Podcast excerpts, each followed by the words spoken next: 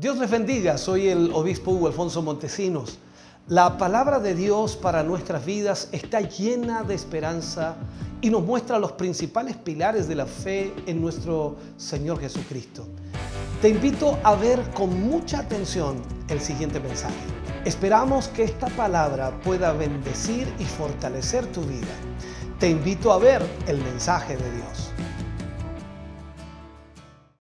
Vamos entonces a estudiar la palabra de Dios y vamos a seguir en nuestra temática que ya llevamos bastantes semanas en ella. Hemos ido estudiando capítulo a capítulo en el libro de Mateo y algunos capítulos hemos tomado dos clases o, o digamos así dos lecciones.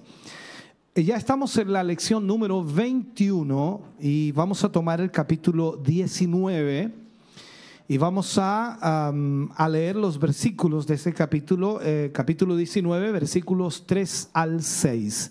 Versículos 3 al 6. Tomaremos como base, hablaremos por supuesto de parte de este capítulo. Y creo que es eh, hasta el versículo 12 más o menos que tomaremos para hablar de él, ya que es un tema bastante conflictivo, conflictivo para los seres humanos, no para Dios. Por lo tanto, vamos a verlo a la luz de la escritura. Mateo capítulo 19, versículo 3 al 6. Leo la palabra del Señor, lo hago en el nombre de nuestro Señor Jesucristo. Entonces vinieron a él los fariseos tratándole y diciéndole, o tentándole y diciéndole, ¿es lícito al hombre repudiar a su mujer por cualquier causa? Él respondiendo les dijo, ¿No habéis leído que el que los hizo al principio, varón y hembra los hizo? Y dijo, por esto el hombre dejará padre y madre y se unirá a su mujer, y los dos serán una sola carne. Así que no son ya más dos, sino una sola carne. Por tanto, lo que Dios juntó, no lo separe el hombre. Oremos al Señor. Padre, en el nombre de Jesús, vamos ante su presencia, dando gracias porque nos permite a través de su palabra, Señor, conocer su voluntad. Poder saber, Señor, el principio esencial que rige su palabra en cuanto a cualquier tema de nuestra vida. Yo le pido en esta hora, Señor, que nos ayude, nos guíe, nos dirija y que pueda traer, Señor, luz a través de esta palabra. Que nos ayude, Señor, para que tengamos la sabiduría, la inteligencia para poder ministrar de acuerdo a ella. Que cada uno de sus hijos y de sus hijas puedan ser bendecidos. En el nombre de Jesús pedimos esa gracia suya para la gloria de Dios. Amén y amén, Señor. De ese aplauso de alabanza al Señor, agradecemos a Dios por su infinita misericordia. Puede sentarse, Dios le bendiga mucho. Vamos a hablar entonces de este capítulo 19 o parte de este capítulo 19 con el título Lo que Dios unió no lo puede separar el hombre. Lo que Dios unió no lo puede separar el hombre. En la Reina Valera aparece el título allí, Jesús ah, enseña sobre el divorcio. Y por supuesto vamos a hablar acerca de eso, matrimonio y divorcio. ¿Qué dice la Biblia acerca de eso? Y más aún, ¿qué dice Dios acerca de eso? En Mateo capítulo 19, versículo 3, que es uno de los versículos que tomamos, dice, entonces vinieron a él los fariseos tentándole y diciéndole, ¿es lícito al hombre repudiar a su mujer por cualquier causa? Lo primero que nos damos cuenta en este versículo es que la intención de los fariseos era tentar al Señor. Los fariseos se acercaban con intenciones malignas ante el Señor, o sea, en su corazón no había buenas intenciones. Lo que querían hacer era poner a prueba la palabra o la obra de Dios, que sin duda en este sentido, ellos querían de alguna forma que el Señor Jesús eh, cometiera errores. Eso es lo que ellos buscaban. O sea, pensemos en esto, ninguna persona, ningún ser humano, ningún corazón que quiera tentar a Dios o quiera también probar la palabra de Dios, no puede venir de un corazón lleno de verdad. Eso nunca saldrá de un corazón lleno de verdad. Vendrá de un corazón contaminado como el de los fariseos, con la mentira que por supuesto proviene del mundo. Los conceptos y las filosofías que existen hoy día en el mundo son mm, diversas y muy pocas, muy pocas, y yo diría casi ninguna de las filosofías del mundo están basadas en la escritura o en la palabra de Dios. Entonces, de esta forma vemos que los fariseos intigaban al Señor Jesús y también ellos, instigados por las tinieblas, por el enemigo, por Satanás, hacían preguntas eh, que bajo la sabiduría humana, y voy a ponerlo así, bajo la sabiduría humana, bajo el conocimiento humano, eran muy difíciles de responder. Que pondrían en realidad en aprieto a cualquier persona que no conociera la escritura, que no conociera la palabra. Pero la verdadera intención que ellos tenían viendo esta realidad la verdadera intención de los fariseos no era aprender de Jesús, sino provocarle y al mismo tiempo probarle o tentarle. Esa era la intención de ellos. La pregunta de ellos no era para aprender de Jesús, sino para probar a Jesús. Le acosaban constantemente y siempre procuraban que de alguna forma el Señor Jesús se mostrase contrario a la palabra de Dios y sobre todo a lo que ellos se basaban, que era el sistema de la ley de Moisés. O sea, lo que más buscaban e, es que Jesús contradijera lo que la ley de Moisés decía para poder entonces de esa manera decir que estaba totalmente errado y que era un falso. ¿Qué hicieron ellos? Le presentan un problema que era por supuesto tan difícil entonces como lo es hoy día. Esta situación se sigue repitiendo hasta el día de hoy y precisamente en la actualidad es un tema tremendamente conflictivo. Aún en las iglesias, aún los pastores y aún los teólogos están hoy día luchando y bregando con esta realidad, ya que es un asunto sumamente delicado para los cristianos de nuestro tiempo. Dios ha provisto a toda la humanidad de ciertas cosas y para para que cada ser humano pueda disfrutar del bienestar de la familia humana, Dios ha provisto cosas que tienen un principio y una base esencial. El Señor de aquí, podemos decir, acudió a la palabra de Dios para dictar el principio divino respecto al matrimonio. Recordemos que los fariseos le preguntan al Señor Jesús eh, si era lícito en este sentido, ¿no? Eh, el matrimonio o dar carta de divorcio a la, mujer. Aquí lo que hace el, Señor Jesús es responderle. En el versículo 4 vemos la respuesta que tiene el Señor hacia ellos. Él respondiendo les dijo, ¿no habéis leído que el que los hizo al principio varón y hembra los hizo? Quiero explicar este versículo porque es importante para ir ahondando en el tema. ¿Qué es lo que hace Jesús aquí? Jesús apela a la palabra como la única norma de conducta y apela al principio bíblico, a la base bíblica o a lo que Dios estableció en el principio para la humanidad. Porque el que anhela hacer la voluntad de Dios, lo primero que debe hacer es buscar el principio de Dios o la base bíblica de Dios. Entonces, en su respuesta, el Señor Jesús les recordó la llamémoslo así, la idea original de Dios para el matrimonio, la forma original de Dios para el matrimonio. Cuando vamos a los versículos 5 y 6, el Señor sigue hablándoles y les dijo, por esto el hombre dejará padre y madre y se unirá a su mujer y los dos serán una sola carne. Así que no son ya más dos, sino una sola carne, por tanto lo que Dios juntó, no lo separe el hombre. Aquí lo que Jesús está haciendo es poner el principio divino para el matrimonio. Ese es el plan de Dios para el matrimonio. Ese es el propósito de Dios para el matrimonio. Y debe ser para siempre, tal como lo dice ahí. O sea, hasta que la muerte lo separe. Realmente el divorcio nunca estuvo en el plan de Dios. Y puedo decirlo en este tiempo el divorcio nunca ha estado en el plan de Dios. Y para ilustrar eso, por supuesto, nuestro Señor cita un pasaje de Génesis donde Dios establece la institución del matrimonio. Él lo que cita es el libro de Génesis capítulo 2, versículo 23 y 24, donde Adán habla y dijo entonces Adán, esto es ahora hueso de mis huesos y carne de mi carne, esta será llamado, llamada varona porque del varón fue tomada.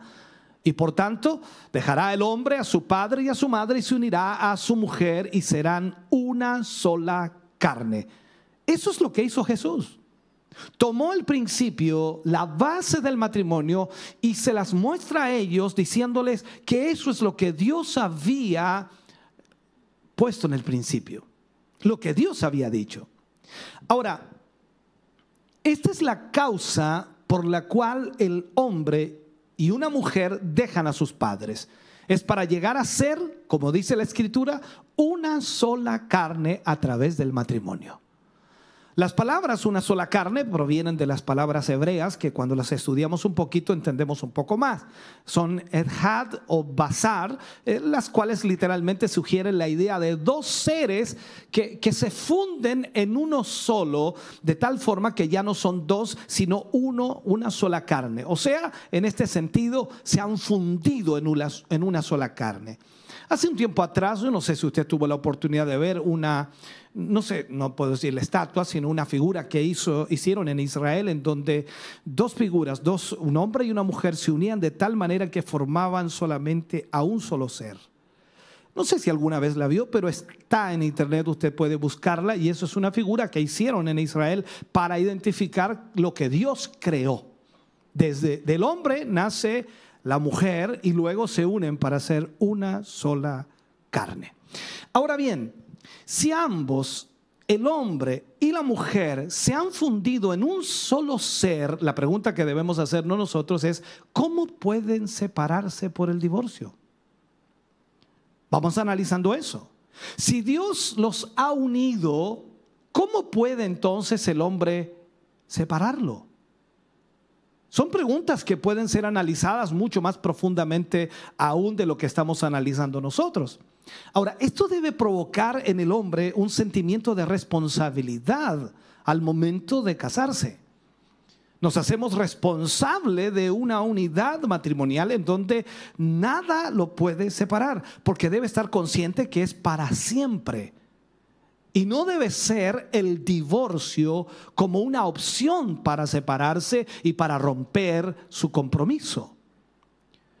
Hoy día la sociedad, lógico, la sociedad tiene muchas filosofías, como lo dije al principio, y es lamentable. Hoy día muchos se casan con bienes separados.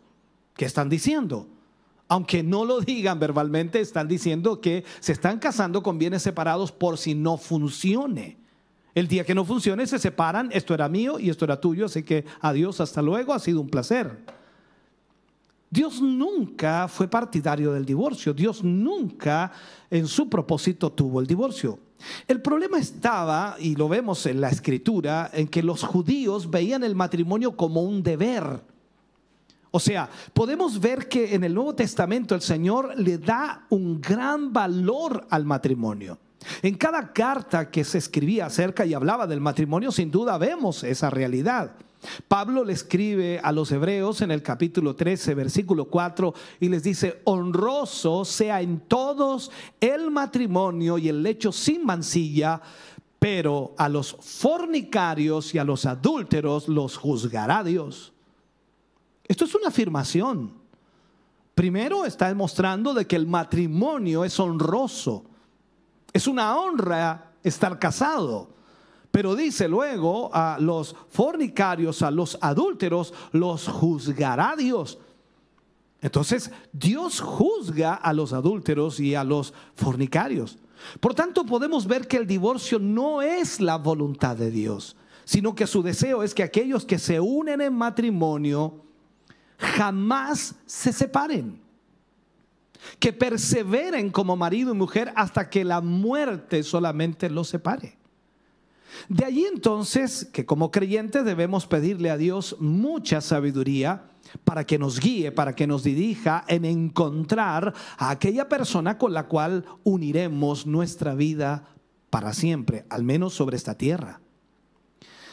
En Mateo capítulo 19, versículos 7 y 8, le dijeron, ¿por qué pues mandó Moisés dar carta de divorcio y repudiarla? Él les dijo, por la dureza de vuestro corazón, Moisés os permitió repudiar a vuestras mujeres, mas al principio no fue así. Esto es importante. El matrimonio fue provisto para la humanidad como la más tierna y, puedo decirlo, la más grata de las relaciones humanas, lo más hermoso de la relación humana incomparable, por supuesto, frente a cualquier otra forma de unión. Es lo más maravilloso el matrimonio. El matrimonio debía representar la relación entre Cristo y la iglesia. Ese es el punto. Efesios capítulo 5, versículo 25, Pablo le habla a la iglesia y le dice, maridos, amad a vuestras mujeres. ¿Cómo? Así como Cristo amó a la iglesia y se entregó a sí mismo por ella. Por consiguiente, entonces, solo los creyentes pueden desarrollar esta relación importante y santa, porque entienden el significado del amor de Cristo hacia su iglesia. Sin embargo, cuando fracasan en dicha relación, surge, ¿qué cosa? La amargura, surge también el rencor, y surge la dureza del corazón. Entonces, ¿qué es lo que sucede? El matrimonio se convierte en una situación problemática que llega a ser, como dice alguien por allí, un proyecto inseguro o un mal proyecto, incluso para muchos cristianos, porque el corazón se endurece. Y debido a la dureza del corazón humano, Moisés permitió el divorcio a Israel. Ahora, nosotros tenemos que ver también el contexto en donde la historia relata que por qué Moisés permitió eso.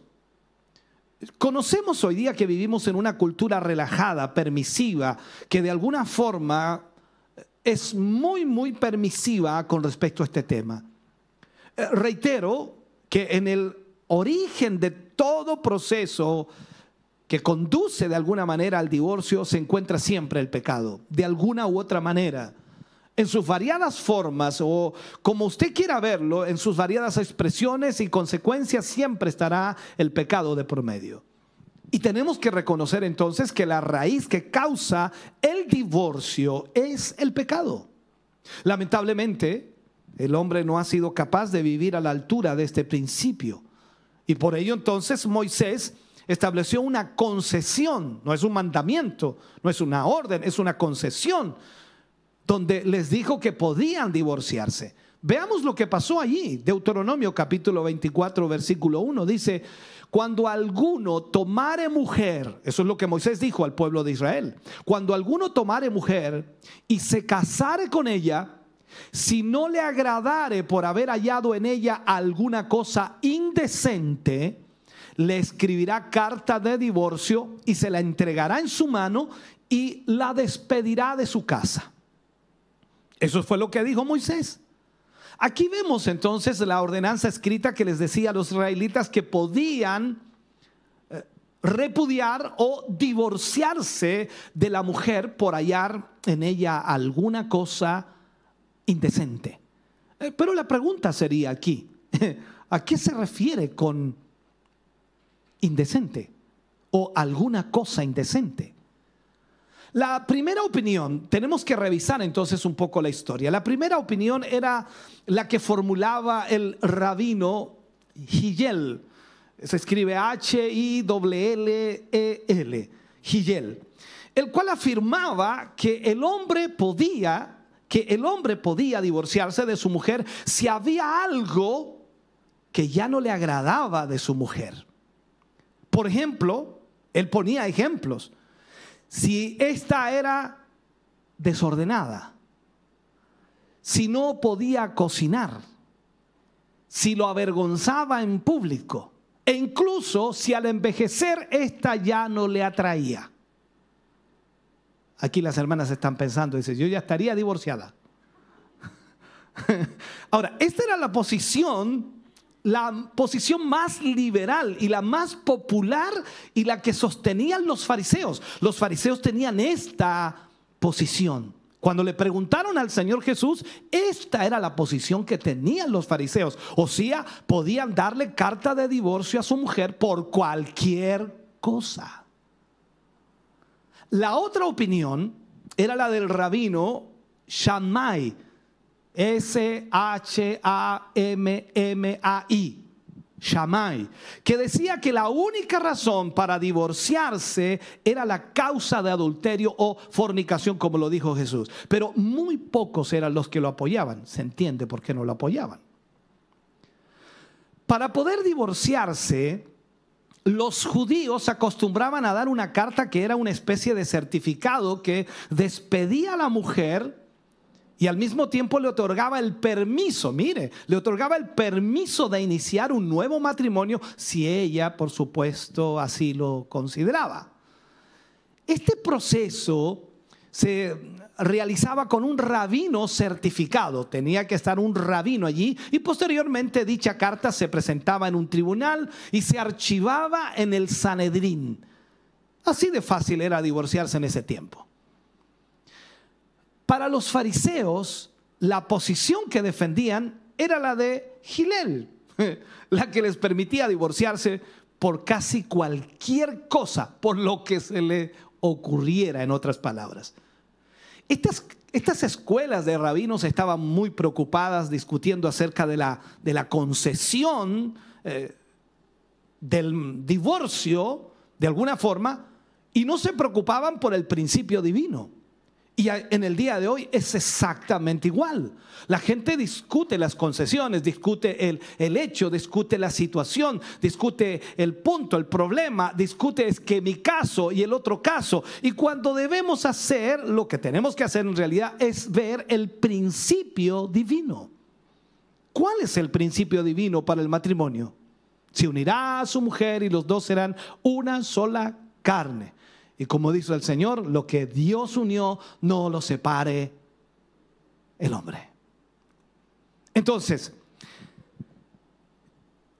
el divorcio nunca ha estado en los planes de Dios. Y si Moisés lo permitió fue por la dureza del corazón del pueblo de Israel.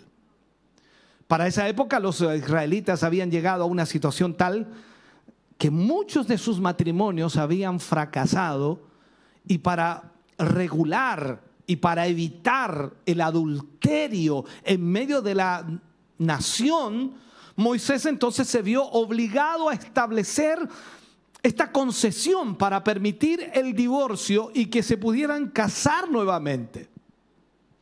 Pero si nos damos cuenta, esta no era la voluntad de Dios.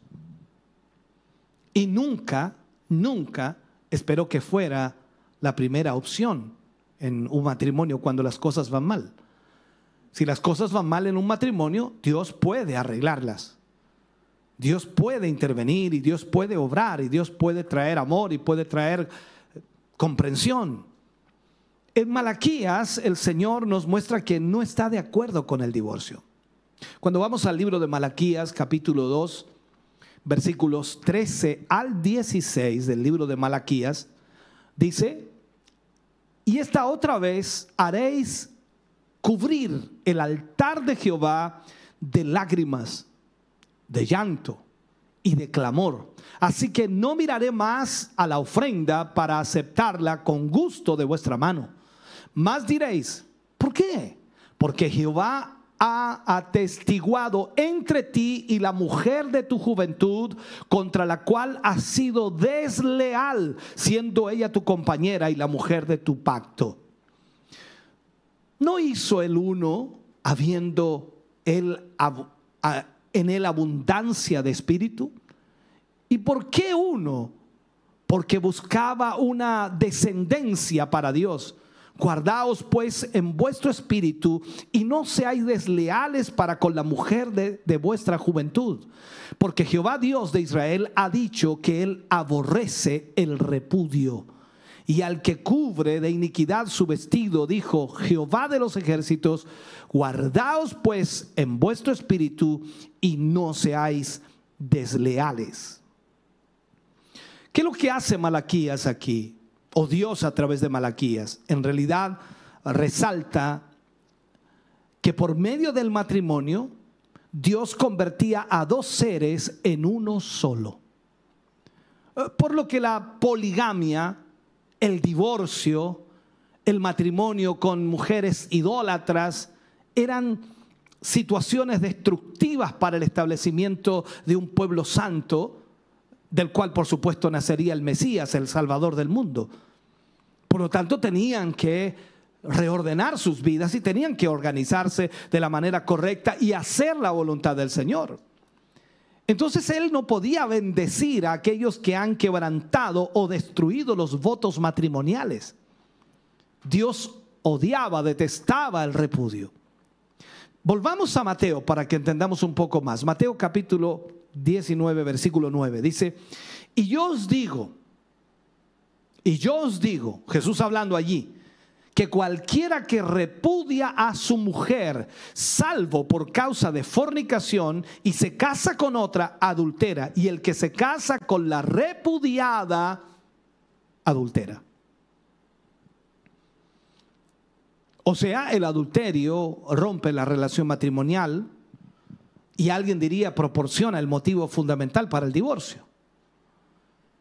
Esta regla se aplica solamente a los creyentes, porque Dios no está regulando las vidas de los no creyentes, a quienes de alguna manera desea comunicar el Evangelio, comunicar el mensaje de la cruz para que acudan a Cristo.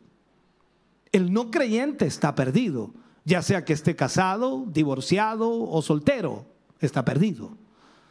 Ahora, lo importante aquí es destacar que para los creyentes la única causa de divorcio es el adulterio. No podemos ignorar estas palabras.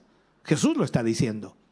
Una vez más, esta no debe ser la regla. No es el principio divino la separación, el divorcio. Es la concesión que de alguna manera Moisés estableció para el pueblo de Israel ante la situación y la circunstancia que vivía Israel. Entonces, de alguna manera se establece para divorciarse y es por una sola causa, por fornicación. La palabra fornicación proviene del griego porneia, el cual es un pecado que es entendido como un acto sexual entre solteros. Así se entiende. Pero también se aplica a cualquier acto sexual ilícito, como adulterio, relaciones homosexuales o lésbicas o cualquier pecado de origen sexual. Ahora bien, ¿qué significa esto? La pregunta que nos hacemos nosotros es, ¿es el divorcio permitido a los ojos de Dios? La respuesta es solamente por causa de fornicación. Y la pregunta siguiente es, ¿está Jesús interesado en promover la causa de divorcio en este pasaje? La respuesta es no, al contrario. Su deseo es recalcar el principio divino que lo que Dios unió no lo separe el hombre. Y como dijimos en Malaquías nos muestra cómo el Señor aborrece el divorcio, aborrece el repudio. O sea, Dios no desea que nadie se separe. Por tanto, debemos promover que cada pareja cuide su matrimonio y que los futuros matrimonios busquen en la voluntad de Dios encontrar a la persona correcta con la cual unir sus vidas ya que el matrimonio es para siempre. El matrimonio debe prevalecer más allá de los problemas, porque es el principio divino de Dios y no una concesión humana. Por eso, aunque las leyes dicten que se pueden divorciar, una ley humana no puede estar sobre una ley divina. El matrimonio no fue creado por la ley. El matrimonio no fue creado por una nación. El matrimonio no fue creado por el mundo. El matrimonio fue creado por Dios. Él es el que implanta las bases o tiene las bases del matrimonio. Entonces, cuando Jesús habla de esto y pone esta normativa y de alguna forma aclara la situación que por la dureza del corazón de los hombres Moisés había permitido aquello de el repudiar a su mujer, pero no es que fuera por cualquier causa, sino que ellos, por los rabinos que tenían su posición, habían desviado totalmente el propósito y ahora simplemente ellos buscaban a ver por qué se divorció usted. Ah, usted está bien. ¿Por qué? Ah, usted está bien. ¿Y dónde estaba el principio divino? ¿Cuál era el principio divino? Que no se separaran. Entonces, aquí es cuando muchas personas, incluso cristianos y creyentes, están buscando, eh, como dicen por allí, las cinco patas del gato para poder encontrar una forma que les dé autorización para divorciarse. El problema más grave es que dice que aquel que se divorcia o repudia a su mujer, a no ser por fornicación, y aunque la repudie por ese motivo, quédese sin casar. Wow. Entonces veamos esto. Mateo capítulo 19, versículo 10 y 12. Le dijeron sus discípulos, si así es la condición del hombre con su mujer, no conviene casarse. Entonces él les dijo, no todos son capaces de recibir esto, sino aquellos a quienes es dado. Y coloca este ejemplo. Pues hay eunucos, ¿usted sabe lo que es un eunuco? Perfecto. Hay eunucos que nacieron así del vientre de su madre y hay eunucos que son hechos eunucos por los hombres y hay eunucos que asimismo se hicieron eunucos por causa del reino de los cielos. El que sea capaz de recibir esto, que lo reciba. Entonces, al considerar tal enseñanza, los discípulos se escandalizaron y le dijeron, si así es la condición del hombre con su mujer, no conviene casarse. Los discípulos en general, escúcheme bien, todos, y puedo decir todos los judíos estaban acostumbrados a escuchar cómo los fariseos eh, le daban más énfasis al divorcio por cualquier causa que a la durabilidad del matrimonio. O sea, los fariseos lo que enseñaban era cómo divorciarse, no cómo permanecer unidos. O sea, es como que su pastor, que soy yo, le diga aquí a los hermanos en un seminario de matrimonio, le diga, hermano, si usted tiene problema, divórciese. Eso es lo que hacían los fariseos. Les preocupaba más cómo divorciarse que permanecer en el matrimonio. Entonces, para esta época los judíos se divorciaban por cualquier cosa. Y esta vez nuestro Señor le ponía un principio que para ellos parecía algo imposible de cumplir. Y por ello, lo mejor era quedarse sin casar. O sea, ellos se dieron cuenta que estaban actuando mal, se dieron cuenta que no estaban basados en el principio de Dios y se dieron cuenta que era difícil cumplir eso. O sea, piense por un momento, los fariseos acostumbrados a decirle a todo el mundo que se podían divorciar por cualquier cosa, los judíos a, divorciándose por cualquier cosa. Era como dice, me caso hoy día, me divorcio la otra semana, no me gustó, ¿no? ¿Qué, qué sé yo? Y punto. Y ellos lo hacían, porque esa era la norma, esa es la forma. Y Jesús ahora le dice, no, a no ser por fornicación. Y como enseña la escritura, el que se casa con la repudiada, adultera. Wow. O sea que si me caso, voy a tener que vivir toda la vida, todos los días, todas las semanas, todos los meses, todos los años que me queden de vida con esta mujer. Estoy haciendo el ejercicio, eso es lo que pensaban ellos. Esa es la realidad. Por eso ellos dicen, mejor era quedarse sin casar. Pero, ¿será acaso que que lo mejor para el hombre es no casarse? ¿Es, ¿Es imposible pensar en un matrimonio que sea para siempre? Nosotros los creyentes sabemos por la palabra de Dios que el matrimonio es para toda la vida. Para toda la vida. Ahora, el Señor Jesucristo nos muestra que para el verdadero cristiano no es imposible. Los discípulos consideraron que permaneciendo solteros se evitarían muchos problemas. Quizás posiblemente tenían razón en algo, pero el Señor estableció un principio importante. Y es que algunos hombres y mujeres no necesitan casarse. Es más, renuncian voluntariamente a casarse, como especifica también el versículo 12, por servir al Señor. Ante su preocupación, el Señor les dice que realmente esto, esto del matrimonio es para aquellos a quienes les es dado. O sea, es como decir, no cualquiera se casa. Ahora, si usted está casado o casada, no cualquiera se casa. ¿Me está escuchando? Porque es solamente para aquellos para quienes es dado y realmente solo pueden recibirlo aquellos que en su santa voluntad buscan unir su vida con la persona idónea. ¿Sabe? Muchos matrimonios hoy día fracasan porque nunca incluyeron a Dios en el asunto. Eclesiastés capítulo 4, versículo 12, dice allí, y si alguno prevaleciere contra uno, dos le resistirán. Y cordón de tres dobleces no se rompe pronto. Está hablando de Dios allí en medio.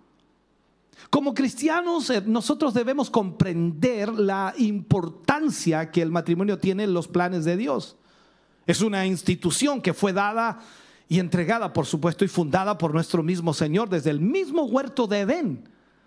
Allí fue creado el matrimonio, formado el matrimonio, se plantaron las bases para el matrimonio. Y el deseo de Dios es que en el matrimonio el hombre y la mujer puedan gozar de privilegios que tiene solo el matrimonio. Primero, ayuda mutua, la ayuda mutua. Ambos se complementan en un solo ser con el fin de apoyarse mutuamente.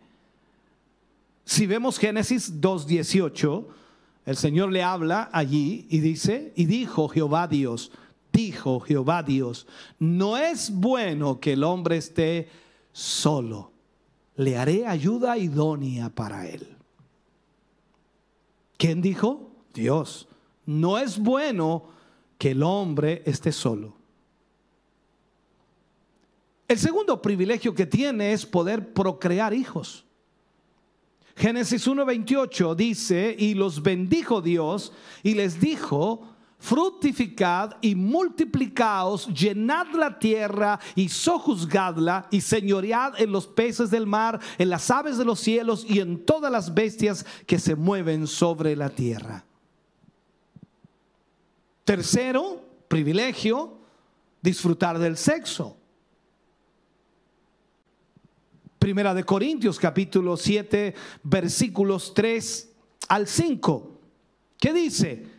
El marido cumpla con la mujer el deber conyugal y asimismo la mujer con el marido. La mujer no tiene potestad sobre su propio cuerpo, sino el marido. Ni tampoco tiene el marido potestad sobre su propio cuerpo, sino la mujer no os neguéis el uno al otro, a no ser por algún tiempo de mutuo consentimiento para ocuparos sosegadamente, eh, sosegadamente en la oración y volved a juntaros en uno para que no os tiente Satanás a causa de vuestra incontinencia. Entonces hemos hablado del divorcio y esta enseñanza ha, ha sido para todos los matrimonios, pero Quisiéramos terminar de alguna manera tratando este, eh, este, este tema también para los jóvenes. Claro que sí.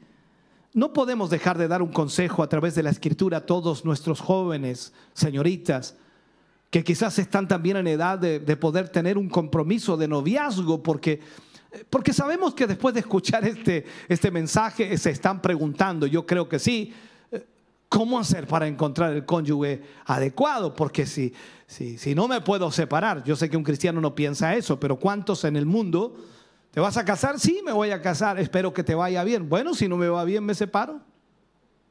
Esas frases las escucha. Este es el problema. Entonces, el cristiano no, el cristiano dice, ¿cómo puedo hacer para encontrar el cónyuge adecuado? Siempre cuando presento novios tengo un relato y la Biblia relata aquello y, habla acerca de donde Abraham preocupado por su hijo que ya había crecido, que ya era un joven y que seguía madurando, eh, envía a su siervo, a su criado, a buscarle una esposa a su hijo Isaac. Eso lo vemos en el Antiguo Testamento, pues en el Antiguo Testamento los padres se encargaban de buscarle el cónyuge a sus hijos. Ahora ya no es así. En la mayoría de las naciones hoy no es así. Pero los principios bajo los cuales Abraham buscó la esposa para Isaac se pueden aplicar hoy en día. Porque Abraham representa a Dios, el criado representa al Espíritu Santo y sabemos que los hijos de Dios pueden confiar en Dios y el Espíritu Santo será quien podrá guiar sus vidas. Entonces cuando vemos estos principios bíblicos bajo los cuales una persona debería guiarse para encontrar al cónyuge que Dios por supuesto ha preparado para él o para ella, sin duda Dios estará preocupado de guiarle adecuadamente. Entonces, la persona con la cual se iniciará una relación, una relación de noviazgo, con miras después a casarse, primero debe ser cristiana. Eso es, eso es fundamental. Dios nunca ha aprobado la unión de un creyente con un incrédulo. Lo vemos desde el Antiguo Testamento.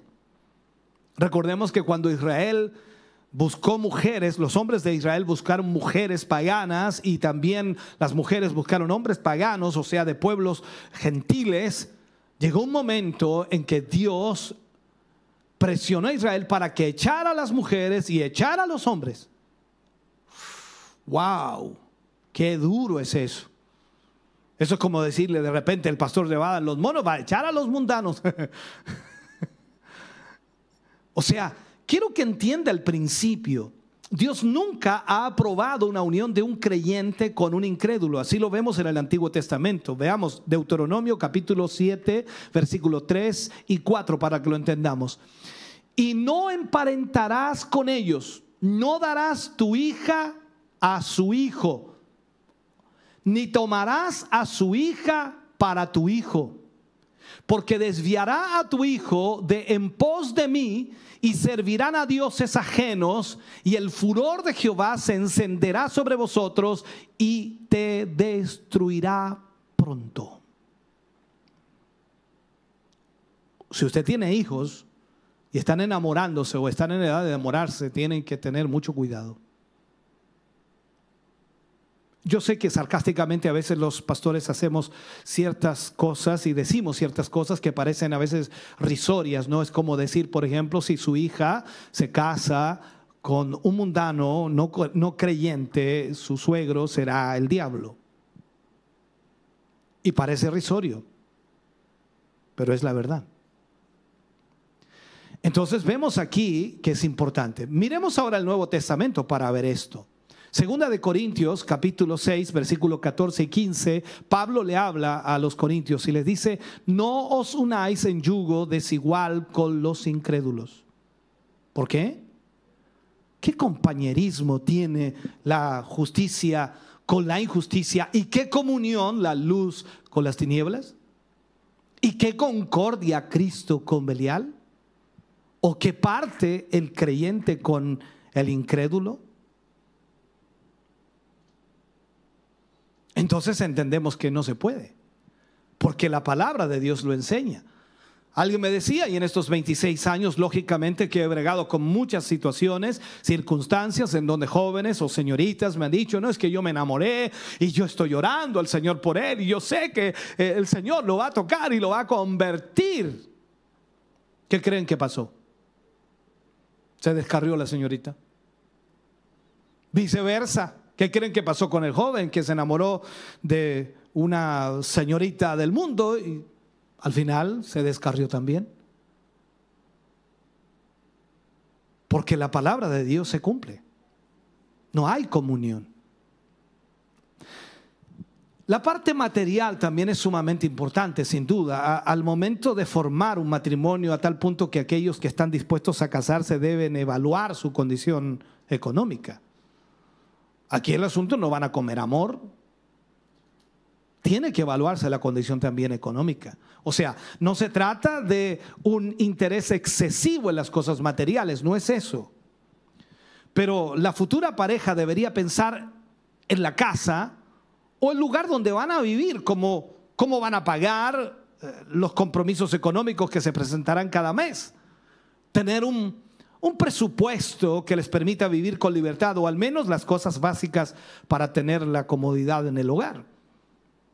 A veces los jóvenes se casan sin pensar en nada de eso. ¿Y cómo vas a vivir? Eh, bueno, mi papá me ayudará. Mi mamá. Seguramente queda un pedacito en el sitio atrás. Eso ah, no lo voy a decir. Mejor usted opine. Muchos matrimonios fracasan al enfrentar el estrés, las frustraciones de los problemas económicos. Por eso muchos matrimonios tienen problemas. Matrimonios jóvenes que se han casado tienen problemas por situaciones que no tienen nada que ver con su amor, que no tienen nada que ver con su corazón el uno hacia el otro, sino con situaciones adyacentes, problemas económicos, problemas de trabajo, problemas de distancia, problemas porque no pueden calefaccionar la casa, porque hace mucha calor, que se rompió un vidrio todo ese tipo de cosas vienen y las frustraciones y los problemas a veces traen tanto conflicto que piensan que no es la persona indicada. Ellos deben aprender a pedir fortaleza al Señor. Si por algún motivo tienen que vivir, por supuesto, alguna dificultad económica, alguna situación compleja, que la mayor cantidad de matrimonios también atraviesan, por supuesto, pero en la medida que puedan buscar la ayuda de Dios, sin duda sabrán prepararse para esa situación. En esos tiempos se acostumbra a dar un, no sé, en el tiempo pasado, ¿se acordaba usted, no? Que cuando alguien se casaba, el joven daba una dote, se acostumbraba a dar una dote al padre de la doncella que se pedía en matrimonio. Ahora ni se acuerdan de la dote. Disculpen que sea así, ¿no? Veamos Génesis 24:10. Miren lo que dice. Esto es lo que sucedía antes. Dice, y el criado tomó diez camellos de los camellos de su señor y se fue tomando toda clase de regalos escogidos de su señor y puesto en camino llegó a Mesopotamia, a la ciudad de Nacor. ¿Qué estaba haciendo? Quizás muchos de nosotros no somos personas ricas, pero con la ayuda de Dios podemos prepararnos financieramente para que cuando llegue el momento de casarse, se tenga algo para compartir con la persona ideal la nueva vida. Yo dejo ese silencio un momento para que piensen, ¿no? Se debe orar para pedir a Dios el futuro cónyuge, ya sea la señorita orando por el joven o el joven orando por la señorita. Veamos Génesis capítulo 24, versículo 11 al 14, ya terminando este tema. E hizo arrodillar los camellos fuera de la ciudad junto a un pozo de agua a la hora de la tarde, la hora en que salen las doncellas por agua. Y dijo, oh Jehová Dios de mi Señor Abraham, dame, te ruego, el tener hoy buen encuentro y haz misericordia con mi señor Abraham. He aquí yo estoy junto a la fuente de agua y las hijas de los varones de esta ciudad salen por agua. Sea pues que la doncella a quien yo dijere, baja tu cántaro, te ruego, para que yo beba, y ella respondiere, bebe, y también daré a beber a tus camellos, que sea esta la que tú has destinado para tu siervo Isaac, y en esto conoceré que habrás hecho misericordia con mi Señor. Wow. ¿Qué hizo el criado? Encomendó su misión a Dios. Y hasta pidió una señal contundente para identificar a la elegida. De la misma manera nosotros debemos pedir en oración y dirección y estar pendientes a las señales que nos confirmen la voluntad de Dios. Eh, yo sé que usted se está preguntando, ¿y lo hizo usted, pastor? Yes, lo hice. Debe haber un respeto en el noviazgo. En el antiguo tiempo las doncellas solían cubrirse el rostro como símbolo de respeto y honestidad. La filosofía de hoy día sería algo ridículo, ¿no? El respeto, tanto físico como moral, es sumamente importante en el noviazgo. Hoy en día muchas parejas tienen sexo antes del matrimonio. O llevan una vida desenfrenada en los vicios y los deleites en el mundo, me refiero a no creyentes, o están constantemente en esa forma. Pero es importante, hermano querido, que los jóvenes se guarden en pureza delante de Dios. Finalmente, debe existir amor en la pareja. Al momento de casarse, no debe casarse por ningún otro motivo que no sea porque ame a la otra persona. Todos los matrimonios que no se casan por amor van destinados al fracaso el amor en la pareja es importante porque eso les ayudará a vencer las pruebas que se van a presentar en el hogar. La tolerancia el uno con el otro, el, el, comprenderse, el buscar satisfacer al otro antes de buscar su propia satisfacción. Sin amor eso es imposible. Pero cuando hay amor, todo se hace posible. Recuerda lo que escribía Pablo a los Corintios en el capítulo 13 cuando habla de la preeminencia del amor. El amor todo lo soporta, el amor todo lo sufre, el amor todo lo espera, el amor todo lo puede, el amor nunca deja de ser. O sea, estamos hablando de la importancia que tiene en este caso el matrimonio. Si bien es cierto, iniciamos hablando del divorcio y dejamos muy claro de que Dios nunca ha estado de acuerdo con el divorcio. Dios no creó el matrimonio para que cuando fallara se divorciaran. Dios creó el matrimonio para que vivieran juntos en comunión, en armonía, en amor. Dios nunca pensó en el divorcio. Esto es como pensar que Adán y Eva se separaron, se divorciaron. Vivieron toda una vida juntos. En ningún registro de la Biblia habla de que Adán y Eva se hubieran separado. Incluso usted mira los principios bíblicos y mira a los grandes hombres de Dios, ninguno de ellos se separaron. La pregunta es, ¿por qué hoy día se separan? Porque Dios ya no está en el principal propósito de sus vidas. Cuando usted y yo estamos en Dios, nosotros no buscamos el motivo para separarnos, buscamos el motivo para seguir unidos. Por eso es importante que entendamos el principio bíblico. Y Jesús lo hizo muy claro cuando estos fariseos le preguntaron, ¿es lícito dar carta de divorcio a la mujer por cualquier causa? Y Él los lleva al principio. ¿No sabéis que el que los creó en el principio, varón y hembra, los creó? Por eso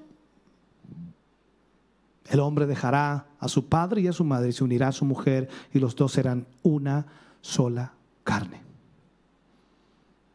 Pero ¿por qué Moisés les permitió dar carta de divorcio a la mujer? Por la dureza de vuestro corazón. Pero al principio no era así. Cada uno de nosotros podemos ver en la escritura y luego ahí el Señor pone una afirmación tremenda. A los adúlteros y fornicarios o fornicarios y adúlteros los juzgará Dios. Es una afirmación. Tú y yo no necesitamos juzgar eso, pero el Señor sí los juzgará. Por eso es importante que tu matrimonio permanezca en el tiempo. Porque está Dios en medio de él. Póngase de pie, por favor. Amado Dios, oramos en esta noche. Sé que es un tema complejo difícil, y quizás difícil de entender para muchos, porque estamos saturados de filosofías, saturados de pensamientos e ideas y conceptos humanos.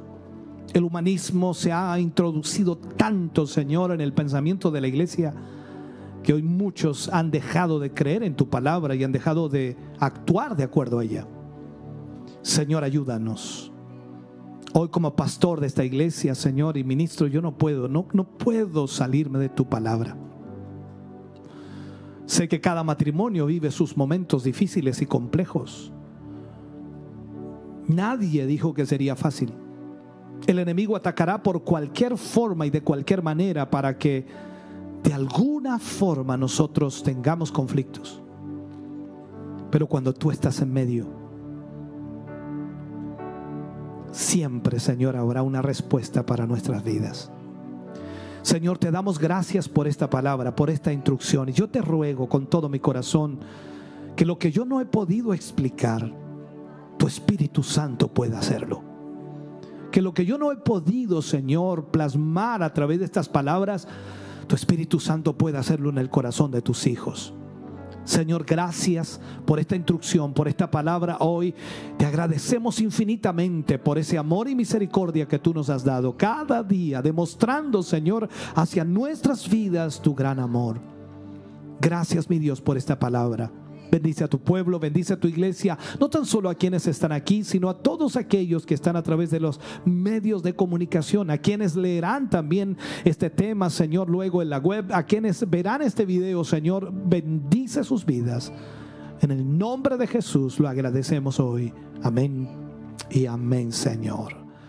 Estamos contentos de que hayas visto y escuchado este mensaje. Creo con todo mi corazón que Dios le ha bendecido.